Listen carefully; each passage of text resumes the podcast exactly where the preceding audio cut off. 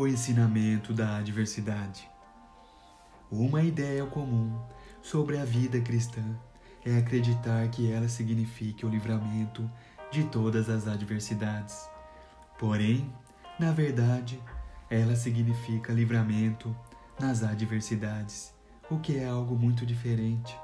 O que habita no esconderijo do Altíssimo e descansa à sombra do Onipotente. Nenhum mal te sucederá, praga nenhuma chegará à tua tenda. Salmo 91, versículo 1 e 10. No lugar onde você é um com Deus. Se você é filho de Deus, certamente encontrará adversidades, mas Jesus diz que não deve se surpreender quando elas aparecem.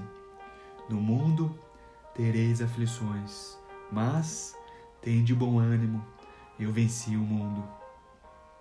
Ele está dizendo: você não tem nada a temer. As mesmas pessoas que se recusavam a falar sobre suas adversidades antes de serem salvas, frequentemente se queixam e se afligem após nascerem de novo, porque têm a ideia errada do que significa a vida de um santo. Deus não nos dá uma vida vitoriosa. Ele nos dá vida à medida que superamos os desafios. As pressões da vida aumentam a nossa força. Se não houver pressão, não haverá força. Você está pedindo a Deus que lhe dê vida, liberdade e alegria? Ele não pode fazê-lo a não ser que você se disponha a aceitar essa pressão. Uma vez diante da tensão, você imediatamente receberá a força. Vença a sua própria timidez e dê o primeiro passo, e Deus o alimentará. Ao vencedor, dar-lhe-ei que se alimente da árvore da vida. Apocalipse, capítulo 2, versículo 7. Se você se doar por completo fisicamente, acabará exausto.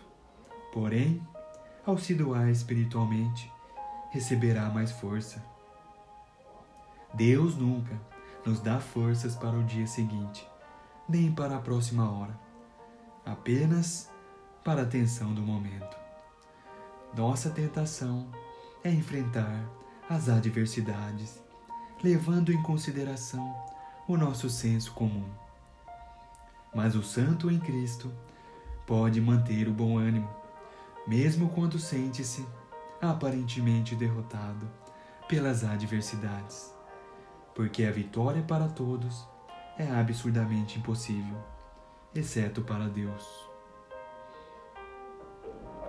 No mundo passais por aflições, mas tende bom ânimo, eu venci o mundo.